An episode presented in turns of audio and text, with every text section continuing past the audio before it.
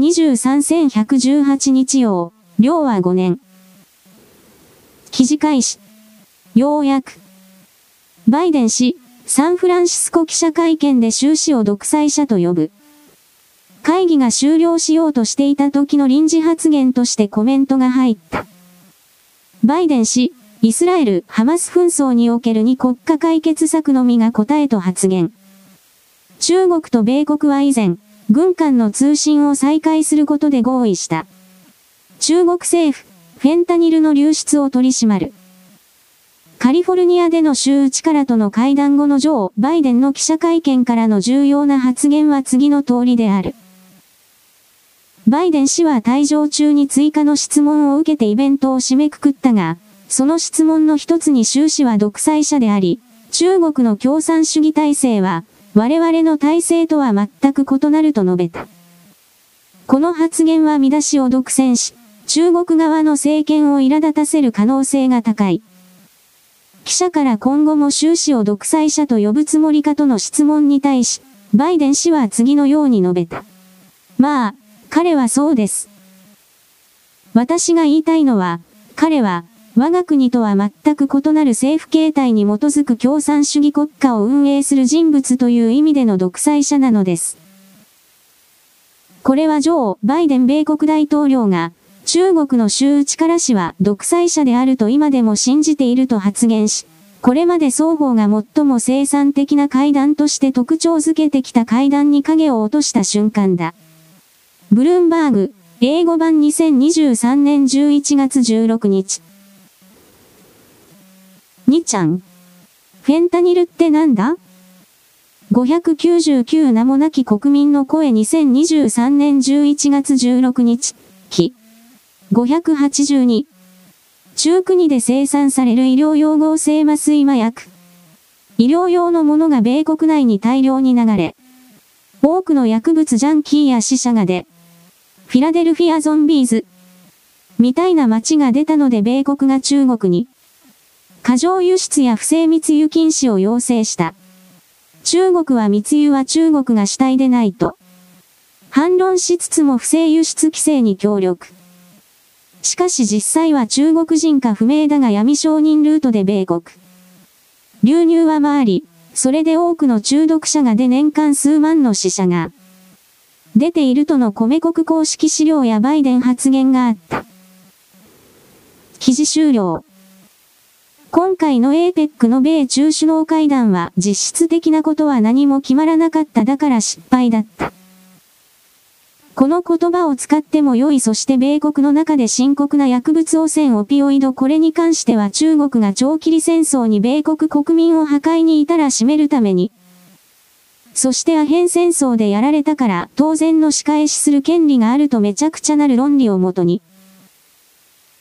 米国国民を地獄の底に叩き込むような薬物攻撃をやめないそしてこの薬物の輸出というのは人民解放軍の核軍事関係におけるアルバイト収入源副収入になっているのでどんなことがあってもやめない。中央が命令を出しても人民解放軍は言うことを聞かないそして州力主席というのはこの人民解放軍に強い支持を取り付けることでようやく3期目を決めたのだから結局は逆らえない。なので米国に対するオビオイドペンタニルこれらの輸出はまだ続く。そうしたものを自ら見つけて離れていくしか自分の身を守ることができないのが今の米国だ。これが日本の中に入ってきたらあっという間に日本人は米国以上に依存して廃人が生まれていく私はその側に立つのと強く警告する。記事開始。国に帰れと怒鳴られたとの訴えも。警察官による人種差別の防止、ガイドラインありはゼロ、全国調査。お前ら外国人は国に帰れやと怒鳴りつけられた、外国人であることが分かった途端、警察官の態度が急変しため口で職務質問が行われた。人種や国籍などを理由とした職務質問、いわゆるレイシャル、プロファイリングに関する東京弁護士会の調査に、外国にルーツがある人たちからそんな訴えが寄せられた。レイシャル、プロファイリングをめぐっては、在日アメリカ大使館も2021年に異例の警告を出すなど、近年関心が高まっている。警察官による人種差別の問題に、警察はどう対処しているのか。ハフポスト日本版が全国の47都道府県警察を対象に行った調査で、警察官による人種差別を防ぐためのガイドラインを策定している警察は、ゼロであることが分かった。警察庁への取材では、同庁による全国統一のガイドラインもないことが判明した。レイシャルプロファイリングとは警察などの法執行機関が人種や肌の色、民族、国籍、言語、宗教といった特定の属性であることを根拠に、個人を捜査の対象としたり、犯罪に関わったか、どうかを判断したりすることは、レイシャルプロファイリング、レーシャルプロファイリングと呼ばれる。ハフポスト日本版は2023年8、11月、全国の47都道府県警察に対しアンケートを行い、主に以下の点を尋ねた。警察本部と警察学校で人種差別を防止するための研修を行っているか。言っている場合、研修の中で人種差別的な職務質問、いわゆるレイシャル、プロファイリングの問題を教えているか。研修で使用している資料。人種差別防止の研修の中で、外国にルーツのある当事者を講師として招いた講演会の有無。警察官による人種差別を防止するためのガイドラインの有無、以下、楽。ハビクスト2023-1112。記事終了。私はこれらの動きや言葉の力で日本人に偽の罪の意識を貼り付けて全体を日本国民全体を支配コントロールするための第一歩という風にしか見ない。私はあなたにこの言葉を送ろう。里にいれば里に従え。この意味を真面目に理解できない人は、あなたの心の中に支配されたがっている部分が相当ありその部分を見つけて解消しようとしない限り。あなたはこれから4、5年先に予定されているパンデミックの全世界的な嵐に巻き込まれて死ぬということになる。もちろん私はいつも間違えたことしか言わないからそんなに心配しないでよいにあり。記事開始。イタリア、培養肉禁止法案を可決、食文化と健康を保護。イタリア下院は16日、培養肉などの合成食品の生産、販売を禁止する法案を賛成多数で可決した。上院は7月に承認しており、近く成立する見通し。法案は、イタリアの食文化と消費者の健康を保護することを目的としている。地元メディアによると、欧州で培養肉を禁止するのはイタリアが初めて。違反した場合には1万ユーロ、約160万円カンマ6万ユーロの罰金などが課せられる。ロットブリージダ農業、食料、森林政策省は、我々は正しい道を選んだ。他の欧州諸国も続くと確信していると述べた。以下、楽。共同2023-1117。記事終了。カップヌードルなどに入ってるサイコロ型の正方形の肉が人工肉と言われているの私はよくわからない食べないからだ。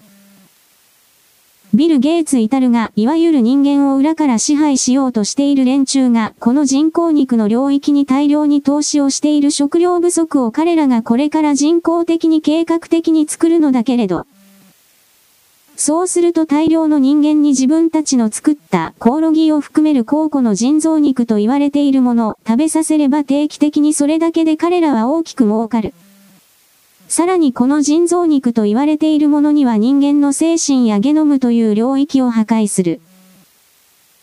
または誘導コントロールする物質が当然含まれているので、これを食べれば食べるほどいわゆる一般庶民は奴隷に今以上の奴隷に物事を考えることのできないロボットになるということを私は示唆しておく。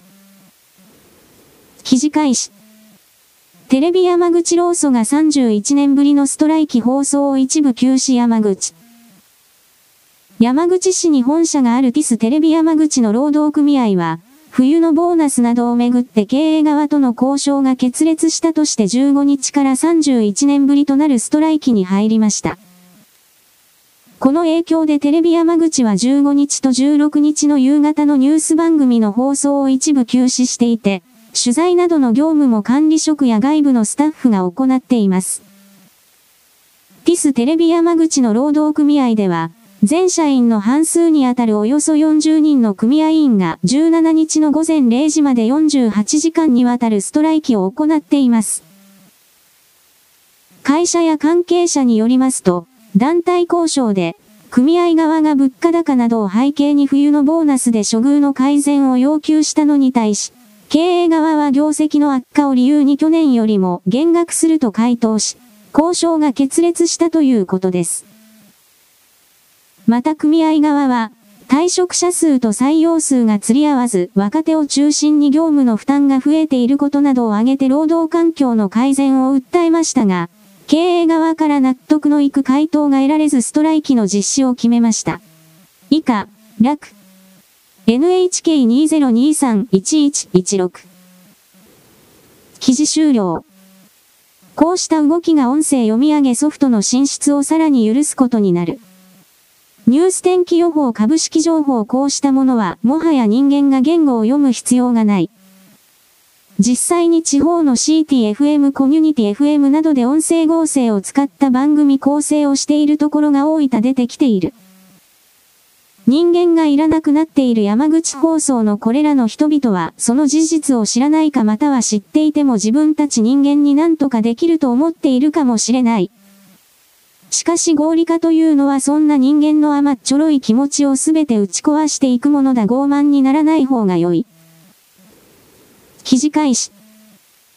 機関車の個人情報公開は差別立憲民主党、中谷和馬。機関車の住所、氏名、生年月日が官報に掲載されている。機関車の個人情報を公開することは、機関車に対する差別につながる可能性であったり、機関申請をためらうことになるのでは？法務省、国籍法10条の規定の趣旨を踏まえた運用上の取り扱い。ダッシュ前に、アットマークマイ 2S ノベンバー17カンマ2023。国籍法。第10条、法務大臣は、帰化を許可したときは、官報にその旨を告示しなければならない。法務省。なぜ、憲法にある帰化者を官報に載せることが差別なのか教えてほしい。ダッシュ濃い梅茶。アットマークブリスクサック Y4C27264 ノベンバー17カンマ2023日本をはじめ、多くの人たちが国籍や自分の生まれた国に自信や誇りを持っている。自信や誇りを持てない国の人たちっているの？ダッシュいて前、アットマーク王子沖のイオベイニオノベンバー17カンマ2023出自を隠さなければならないようなもの。あるいは隠すことで何かしらを企むものを帰化させるのが一番の問題では？と思ってしまう。ダッシュハルチ、アットマークはるかノベンバー17カンマ2023。記事終了。もともと外国国籍である人間が、それを捨ててまで日本国籍を取得しようとするのであるからどのような決意を持つ人物なのか知りたい少なくともその情報が明らかにするというのは当然だ。闇から闇に誰でも国籍が取れる日本人になれるということを許してしまえばこの日本はスパイ泥棒犯罪者天国になる。立憲民主党とやらの野党勢力は、すべて中国人朝鮮人の利益をまず第一に図る奴らだが、そろそろそういうやり方は時代遅れというかお前たちはテロリストなのだなという楽印を半分以上されているのでやめた方が良い。しかしどうせ彼らは言うことなど聞かないが、記事開始。家庭などに居場所がなく、路上で声をかけられたホストに洗脳されるようにのめり込んでいった。ホストクラブで多額の売掛金を抱えた女性は、ホストから売り、春を指示されたと言います。客の女性が高額な料金を請求され、それをホストが立て替える、売掛金。返済をめぐるトラブルの相談が相次いでいます。ホストに洗脳された女性売り。春繰り返す生活に。23歳の女性は、18歳の頃、家庭や周囲に居場所がなく、歌舞伎町を一人で訪れた際に路上でホストに声をかけられたと言います。初回1000円でどう？未成年でも大丈夫と誘われ、断りきれずにホストクラブに行くと、変わる変わるホストが挨拶に訪れ、女性が親に頼れない状況だと打ち明けると、この後、ご飯に行こうと店の外に誘い出されたということです。女性は当時の状況について、当時はアフターという言葉も知らず、扱いやすい存在だったと思う。仕事を紹介するから明日も来てよと言われ、ご飯をごちそうになったし、行かなきゃと思って必然的に通うようになったと話します。紹介されたのは売り。春の斡旋業者で、ホストクラブの営業時間中は店に通い、それ以外の時間は1日10人ほどの男性を相手に売り、春を繰り返す生活になったと言います。女性は、ある意味洗脳されていた。ホストはかっこよくて、それまであった大人と違い私のことを否定しなかった。お前は悪くないと言われ、ホストクラブが居場所になってしまっていたと振り返ります。手に入れた現金は実質的にホストが管理していて、大半は売掛金の返済に充てられていたということです。楽。ホストが建て替える、売掛金の返済をめぐるトラブル。民間の団体には、この4ヶ月間に200件を超える相談が寄せられていて、中には言葉巧みに誘導され、返済を名目に売り、春をさせられるケースも目立つということです。警視庁は歌舞伎町のすべてのホストクラブに対し、強引な売掛金の回収は違法だとする警告を行うなど警戒を強めています。以下、楽。NHK2023-1116 記事終了。税金を補助金をもらうために新たな利権構築がこのホストに騙された女とやらの設定のもとに行われようとしている。あなたはこの見方を持ったことがないすべては、金を騙し取るために税金を受注するためにそうした設定が必要なら作るただそれだけでしかない。だからここの記事にあるかわいそうな女とやらも本当にいるか、どうか疑わしい多分嘘だその条件のもとにおいてあなたは私は騙されてばかりいた。すべては金をむしり取るためのお芝居だこの視点を持っていただきたいそしてこんな知恵遅れの女を何で助けなくてはいけないのだ。私はここまで言う自らそのようなくだらない領域に落ちたのだからそのように落ちた自分自身を自分で始末せよここまで言う。こういう最初から人にたかる目的で、どうしようもない状況に落ちていくような存在をいちいち助けておれば、人間という種族が滅んでしまうそのような冷酷な見方を持つ自分それを獲得していただきたい。記事開始。今度熊が人を殺したらお前ら擁護派をやってやる。クレーム殺到に困惑する熊擁護派。環境団体代表が主張する熊被害急増の本当の理由。地元領友会や自治体がやむを得ず熊を駆除したとの報道がされると、必ず殺到するのが、熊を殺すなといったクレーム。だが昨今はそのクレームに対してもバッシングが巻き起こる連鎖が起きている。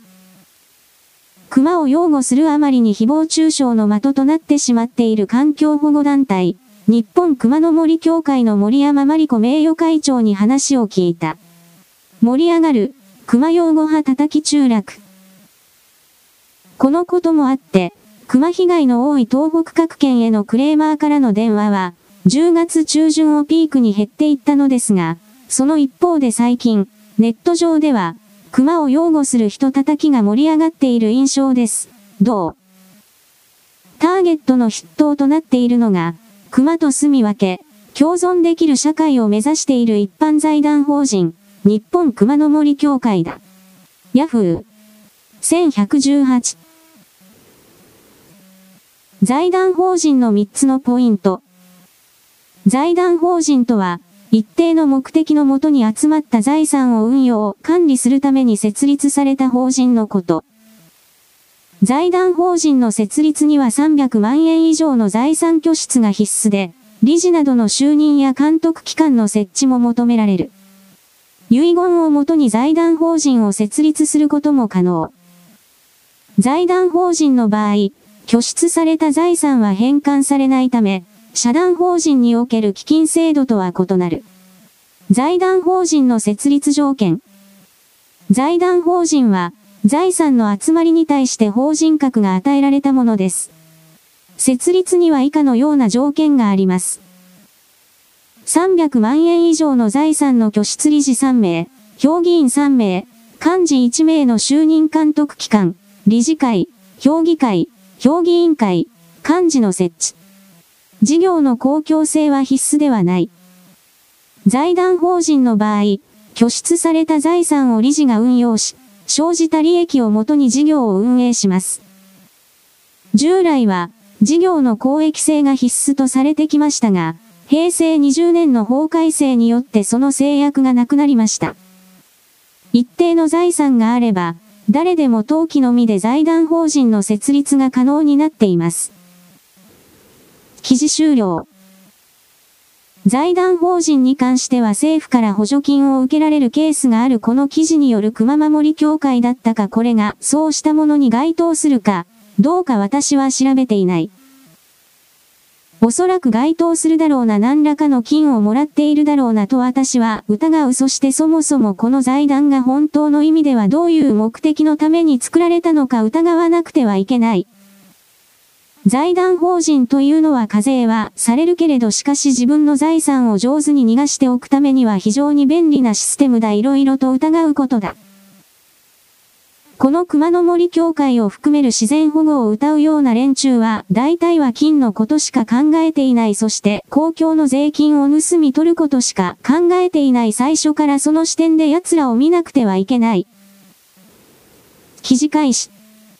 AYA 世代の癌、女性が7割超、乳がんや子宮頸がん多く。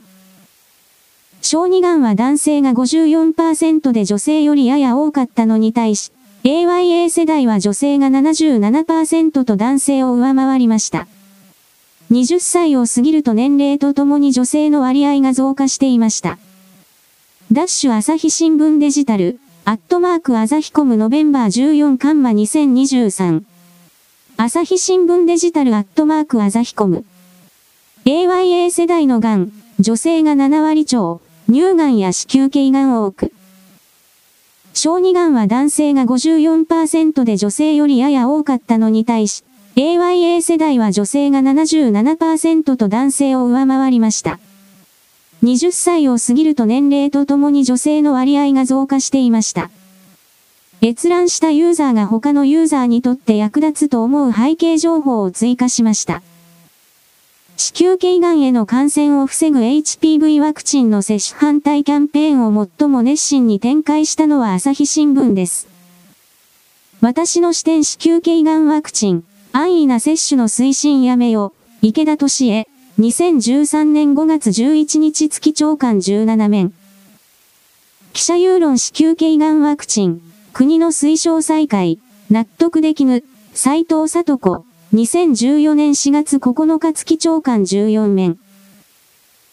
ちなみに、WHO、世界保健機関や CDC、米国疾病対策センター、欧州の規制当局、EMA が HPV ワクチン安全宣言を表明したことを、日本のマスコミは報道していません。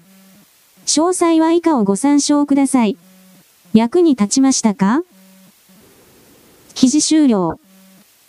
子宮頸がんワクチンの問題が起きるまで日本はワクチンに関しての製造開発最先端国家だった。朝日が切り込んだというのは、もちろん中国からの命令によってそうなったこの子宮頸がん危険キャンペーンの後に日本のワクチン開発というものは大きくバックしそれらの研究開発拠点が中国に大分移されていった。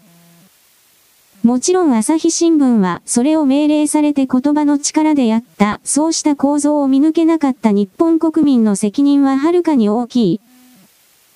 朝日新聞毎日新聞にかかる東京新聞に関わるような人々は死刑になってもおかしくないし何人かは本当にそうしなければならない。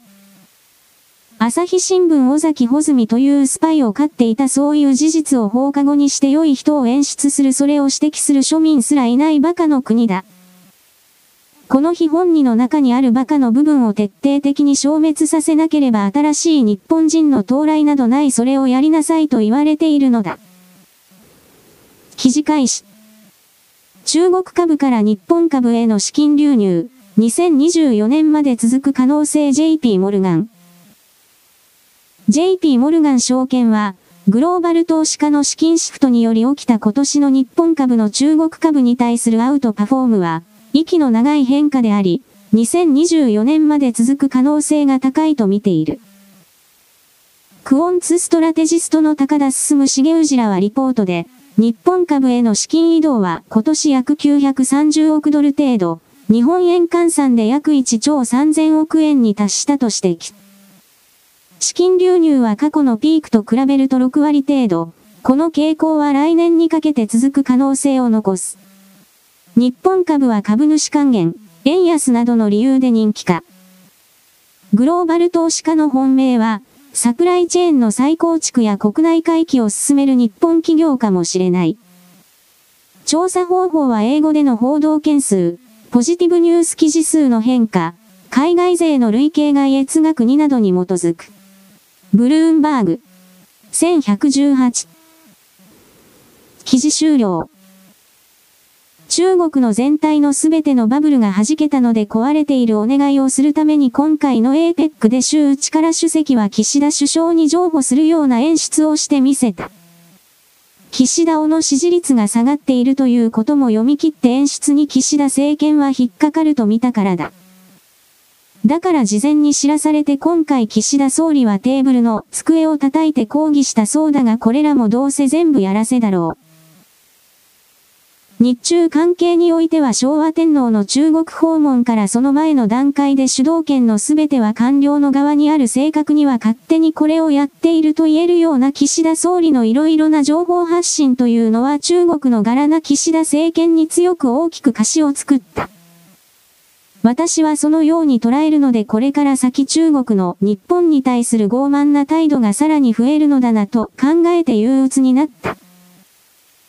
あなたの捉え方とは違うボンクラは何も考えずにその時の発信情報を受け入れて再生するだけだその側に立っていると永久に自分なるものを掴み切ることはできない。記事開始。野菜高騰が一転、白菜急成長に農家、悲鳴色にも異変が起きている。鍋料理に欠かせない白菜が、取れすぎて農家から悲鳴が上がっています。野菜価格高騰が、鍋料理に影響。季節が急に進み、肌寒さを実感する日が続いています。16日、最低気温がマイナスとなる冬日となったのは全国の3割近くとなる253地点。今シーズン最多を更新しました。そんな季節に恋しくなるのが、鍋料理なのですが、記録的猛暑の影響で肝心の野菜の価格が高騰しています。最新のネギの卸売価格は去年と比べて4割ほど高く、人参も3割ほど高い状態です。ただ、ここに来てお得になってきているのが鍋に欠かせない白菜です。卸売価格は10月のピーク時の半額以下になっています。一方で、生産者からは意外な声が緩和。カラフル野菜の小山農園、小山美沙代表、こんな状態なんですよね。大きいけど成長のスピードが速すぎて青々としている。白菜といえば、その名前の由来ともなったみずみずしい白い葉。それがカンマ。カラフル野菜の小山農園、小山美沙代表。この色は白菜でも見たことがない色ですから。深緑というか、濃い緑は、筋も緑色っぽくなっている。他にも異変があると言います。消えた、旨味の象徴黒い斑点。カラフル野菜の小山農園、小山美沙代表、ポリフェノールが出ていない。よく黒い点々がつくが、農家は、旨味の象徴である黒い斑点が出ていないと嘆きます。その正体はポリフェノール。寒くなると白菜が身を守ろうと糖分を蓄えて表面に現れると言います。カラフル野菜の小山農園、小山美沙代表、ここが綺麗な真っ白なんですよ。これだと旨味成分があまり入っていないので。ヤフー。1118。記事終了。私は白菜の黒いつぶつぶというのは何かの病気かという風に簡単に捉えていたがこれが白菜の旨味そのものを引き出す云々ということは初めて知った。いろいろと勉強になることが多いそれらを踏まえてこの記事は白菜が豊作で困っているというよりは取れる時期が相当にずれたということ。多分それなのだろうなと思っている生産者には悪いな今は白菜が安いということだから私はこれをスーパーで買ってこようと思うのであった。記事開始。今、医療の現場で医師が思うこと。食事をうまく飲み込む力がないとは自然な老化現象であり寿命だ。施設職員が90代男性のゼリーの誤縁を防ぐ義務を怠ったことなどが原因。11月上旬、裁判所は介護施設に2365万円の支払いを命じた。過去には88歳男性がパンを誤えんして死亡し、施設側が2490万円を支払う判決も出ている。医師の筒井文さんは、誤えんによる死は痛ましいものだが、入所者3人に対して介護スタッフ1人を配置するのが標準的な施設においてケアの限界もある。マンツーマン体制を敷けば医療、介護費高騰は避けられないという。90代男性あやま園死亡で2365万円賠償の衝撃。2023年11月7日、あるローカルニュースに医療、介護関係者は騒然となった。広島県の介護施設に入所していた90代男性がゼリーを喉に詰まらせて窒息死した事例をめぐる裁判で、死亡したのは施設職員が男性の誤縁誤縁を防ぐ義務を怠ったことなどが原因として、介護施設に2365万円の支払いを命じる判決が下ったのだ。裁判長は、ゼリーを配る職員は他の利用者に配膳し、男性が誤縁する様子を見ていなかったとした。職員らが食事の解除などの措置を講じていれば防げたとした上で、誤縁を防止する措置を講じる義務を怠った責任は極めて重いと指摘。原告である長男は、施設の責任が認められてよかった。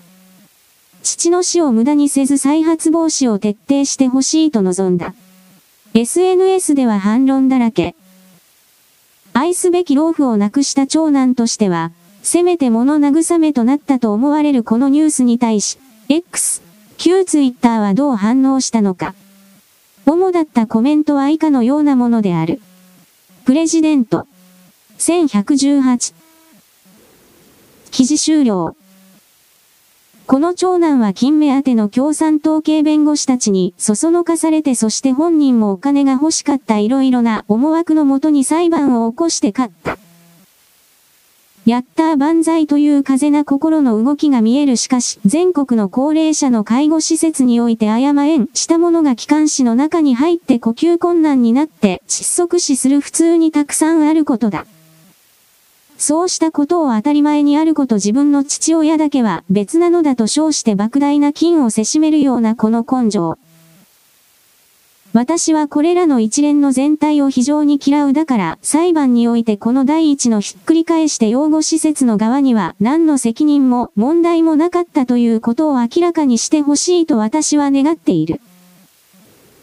記事開始。11月15日、リニア中央新幹線の静岡工区を自民党の静岡県議団が視察した。現場は静岡市北部にあるトンネル工事で出る土砂を置く候補地や、水問題解決の鍵となる、田代ダム。視察には発生土置き場の地権者も同行し、工事を受け入れる。自然環境については、リニアという新しい交通手段、インフラができるためにはある程度のことはやむを得ないと理解を示した。リニアの東京、品川、名古屋間 285km のうち、静岡工区は 9km。そのすべてが、地下深くの南アルプストンネルだが、川勝平太静岡県知事が河川法許可権限を盾に工事を認めないため、着工されていない。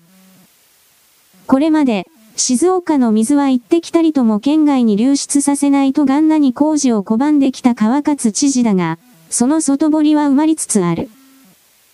工事によって県外に流出する水量を、大井川上流の田代ダムの取水を制限することで相殺するというのが、田代ダム案です。JR 東海はダムを管理する東京電力と協議を重ね、この10月に大筋でまとまったと発表。大井川流域の自治体もこの案を評価しています。11月9日に行われた定例会見で、川勝知事は、田代ダム案について、未だに懸念を持っているとしながらも、了承せざるを得ないところまで来ているのは明らかです。この日の会見は約90分にわたって行われましたが、そのほとんどがリニア関係の質疑で費やされました。ただ質疑とは言っても、知事は記者たちの質問にまともに答えず、納得がいかない記者たちから同じような質問が繰り返されました。知事が話す内容はことごとく尻滅裂でしたが、中でも呆れたのは、水を戻すことに関して、量の問題ではなく、言う水そのものを返せと言い出したことです。週刊誌記者。この時の川勝知事の発言とは、以下のようなものだった。トンネル掘削中に出る水は半永久的、恒久的に失われる。水は山梨県側に流れ、この水を大井川に戻すわけではない。流量の問題ではない。我々が求めている掘削中の全量戻しとは違う。これはどういう意味なのか。要は、水問題が解決しそうになっているので、今度は、水質に問題があると言い出したわけです。しかし、工事で出た水を返すより、ダムで取水制限をした方が水質がいいのは明らかで、知事の言い分はまさに意味不明です。知事は発生土置き場についても見直しを迫っていますが、それも同様で、水問題から生態系の問題に論点をすり替えようとしているのです。ヤフー1118記事終了昭和の昔だったら赤交隊を名乗るような形のテロリストが川勝を殺していただろう。川勝は始末されなければならない人物だたった一人の人間が何千万人の何億人の幸せを勝手に左右していいわけがない。そしてそのような決定権を与えた静岡県民にものすごいカルマ罪がのしかかる私は全体をこのように見ている。リニアモーターカーと言われているものは、軍事にも民間にも役に立つレールガンというのはリニアモーターカーの技術の発展から作られるのだが実際に列車を走らせるような実地のノウハウが非常に大切になる。そうしたことの全てを妨害するということはレールガンの感性を妨害しているそれしかない。中国から言われているのだろうレールガンが完成すると日本は理論上と言い方をするが、核ミサイル現役ミサイル持つ必要がなくなる宇宙空間そして低軌道を飛んでくるような高速ミサイルをレールガンで遥か離れた遠方で撃ち落とすことが可能になる。ゲームが変わるゲームチェンジャーだだから日本にレールガンを持たせないために中国が韓国が北朝鮮がロシアンもらってやっている。このことに気づかなくてはいけない軍事領域を毛嫌いするようなクズは、バカは知恵遅れは私の文章を読むな。記事開始。ショートショートニュース。ロバート・ F・ ケネディ・ジュニア。CIA は世界中のジャーナリズムに対する最大の資金提供者。https ツイッター。コムアイスタタス9428兆7717億8144万7680。動画、ロバート・ケネディ・ジュニア。CIA は世界中のジャーナリズムに対する最大の資金提供者である。こんなものを作ったら怪物になりかねない、我々の価値観を損なうことになりかねないと言った。そして今日、その威力は絶大で、誰もその予算規模さえ知らない。その上、 In-Q-Tel という独自の投資ファンドを持っていて、シリコンバレーで2000件もの投資をしている。CIA は多くのテック企業の持ち分を持っている。技術系企業の CEO の多くは CIA との国家機密協定を結んでいて、もし協定にサインしたことを明らかすると、20年間刑務所に入れられ、資産を取り上げられるなどということもある。アラン・ダレスが実質的に初代 CIA 長官だったのですが、一連の立法措置と政治的策略によって、この機関にさらなる権限を与え、当時計画化と呼ばれていたものを解説した。計画化というのは、汚い手口、つまり闇作戦のことで、選挙を操作したり、エクゼクティブアクションと呼ばれる殺人、つまり外国の指導者を殺したり、小さな戦争を起こしたり、賄賂や恐喝をしたり、選挙を盗んだりする部署です。当時は冷戦の真っ最中で、トルーマンとアイゼンハワーは戦争をしたくなかったし、軍隊を投入したくなかった。そして彼らには、冷戦を密かに戦い、目に見えない形で出来事を変化させることで、最小のコストで戦える方法があるように思えた。だから彼らには魅力的だった。しかし誰もが、議会が最初にこの法案を採決したとき、両政党ともこんなものを作ったら怪物になりかねない。我々の価値観を損なうことになりかねないと言った。そして今日、その威力は絶大で、誰もその予算規模さえ知らない。CIA が持つ影響力、我が国のあらゆるレベルの出来事に影響を及ぼす能力は、本当に恐ろしいものだ。CIA はそのほとんどの期間、アメリカ人にプロパガンダをすることを禁じられていた。しかし私たちは CIA がとにかくそれを行っていたことを知った。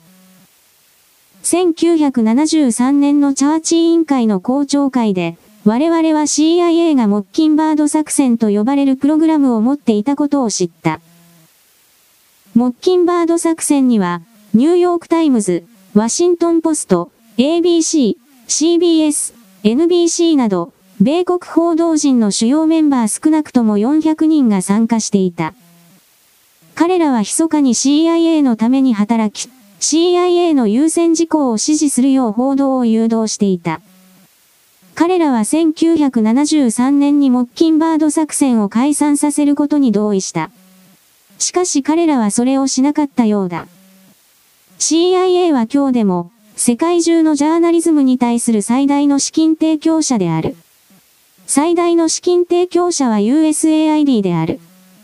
アメリカは世界中のほとんどすべての国のジャーナリズムに資金を提供している。新聞社を所有し、何千人ものジャーナリストを雇っている。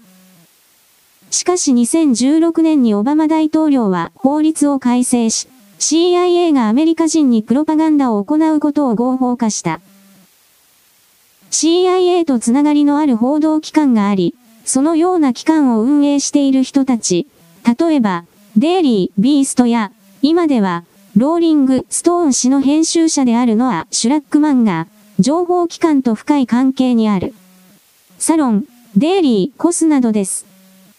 ジャーナリズムという分野全体が、近年、本当に恥をさらしていると思う。この国の主要な新聞社やテレビ局、レガシー、メディアは伝統を捨て去った。私が子供の頃、私の家には当時の最高のジャーナリストたちが集まっていた。ベン・ブラッドリー、アンソニー・ルイス、メアリー・マクローリー、ピート・ハミル、ジェリー・ジャック・ニューフィールド、ジミー・ブレスリンなどなど大勢。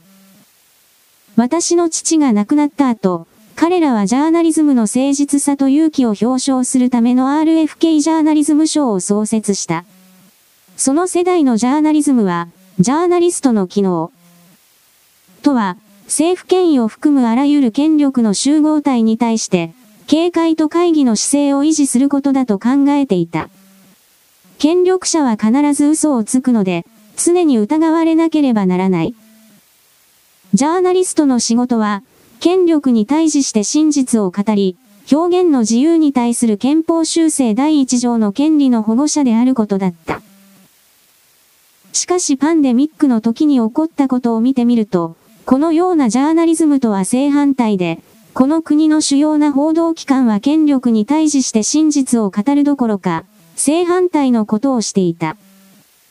プロパガンダを放送し、政府機関のプロパガンダ機関となり、権力に反対する者の言論を検閲していた。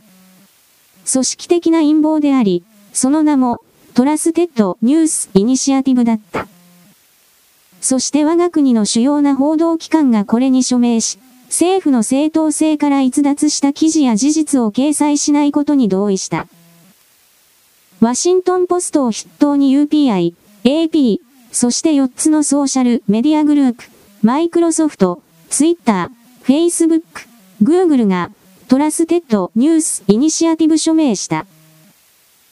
これは BBC によって始められ、BBC によって組織されたもので、政府の正当性から逸脱した政府に関する報道を誰もできないようにすることが目的だった。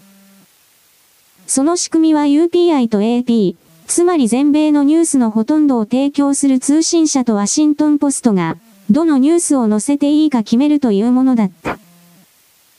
多くはコロナに関するものでしたが、ハンターバイデンのノートパソコンについても、それが本物であるとか、危険なものが入っていると示唆することは許されませんでした。私が今お話していることは、すべて10分に文書化されていますし、私は今この件について国家情報長官 DNI を相手に訴訟をしています。記事終了。我々は CIA やフリーメイソンなどといった秘密結社または情報部と言われているものに対する正確な捉え方を与えられていない。そのように人類世界は教育されている洗脳ともいう、どのような組織体でやってもまず必要なのは近人、そしてその組織がどのような意図をもとに設立されたのか、どういうことを目的として人間集団が集められたのかそういう見方で読み解けば大体のところは理解できる。わからない組織などないなぜならばそれは人間が構成しているからだ。逆に言えば人間が人間の集団組織を分析、構造を理解されてしまうと必ず対抗策を練られるのでこれがわからないように嘘をついたりごまかしたり、あとは魔術などに見られるようなおどろおどろしい中身が何もない。土人が土人を落とすためのびっくりさせるための様々な演出をもって考える力を奪う。人間に与えられている単位時間というのは、基本的には平等だから驚いたり怒ったりということをやっておれば同じ10秒でも貴重な10秒が失われていく。探求研究のための時間が驚いたり感動したり、あとはわけのわからない心の状態そうしたものを再生、再現するだけで浪費消費されていくさせられていくまた、自分でそれを求めるとなるそのような無知猛昧名猛な状態に人類の世界はありそうした状態をずっと続けさせようとしてきた外からの勢力というものがある実際に。そういう存在があるということすら考えようとしなかったから対抗策を取れるわけがなかったしかし我々は気づいた。どうやら人類世界の外側に目に見えない領域からにおける干渉を行っているものがいるようだ。しかしそれらの存在はその自分たちの状態では何もできないから無線連絡的な連絡手段伝達手段を使って人間のこの世界人間プールの中にある特定な個体を使って上手に社会というものを形成させ、その裏側に配置させいわゆる制御盤コントロール室のスイッチをパチパチとオンオフするだけで全体を特定の方向に誘導を導く支配するということをしてきた勢力がどうも本当にいるということに気づいた。気づいた以上はそれに対処する対抗する無効化するあらゆるアクションを行わなくてはいけないのが存在というものにおける責務になっている義務だ。そういう一連の構造を我々は見ようともしなかったそんなものがあるわけはないと目の前の快楽その先の快楽に溺れてばかりいたそれも結構だが。しかしそれは遥かに先を行ってしまった地球に追いつけない自分を強要するその領域を増やすことになるのだから結果としてこの地球から見捨てられる、捨てられるということになるこの概念を言っている人がいないだから私は言った。我々はすべて地球チェイサーだそのことの意味をもうちょっとだけ真面目に考えてほしいかと思う。18日の今日は創価学会の創設の日だったそうだ。だからその日に合わせて池田なんちゃらさんの死亡が発表された。2012年の12月20日前後に死んだ、または植物状態だったという情報が相当前から飛んでたので、おそらくそっちが正しい。今日の発表においても創価学会の信者などは何の動揺もない。山口さん何ぞもへっちゃらの面をしていた。いずれにしても日中国交回復をやったのは自分があってこそだ。と豪語していた人物の死亡が今日の時点で、さらに創価学会の創設の日に発表されるというのは、政治的には深い意味を持つ。もっとも日本人はこうした日付にはこだわらない。だからこれらの動きは儒教権益の連中に向けてのものだろうなというのが伺える。彼らは日付の奴隷であり、過去の重木だ。米国が、日本の中の親中派を処分せよ、という明確な命令を発信したのが去年くらいだった。それを受けてみるみるうちに二階さんの力が落ちていった。同様の動きが河野太郎、石破、林、などなどといった、明確に中国につながっていた奴らに適用されたと見る。中国では今回の訃報をいち早く伝えたそうだが、日本の富を一方的に中国に流してくれたキャラを手厚く扱うのは当然だろう。しかし表面上だけの動きなのかどうかはわからない。いずれにしても表彰アイコンが消えたのだから、創価学会公明党は、反米をやるか、反中をやるか、そのあたりは知ったことではないが、今までの形を維持するのは困難になるだろうな、と私は漠然と今回の動きを見ているのである。時代の強制終了。終了。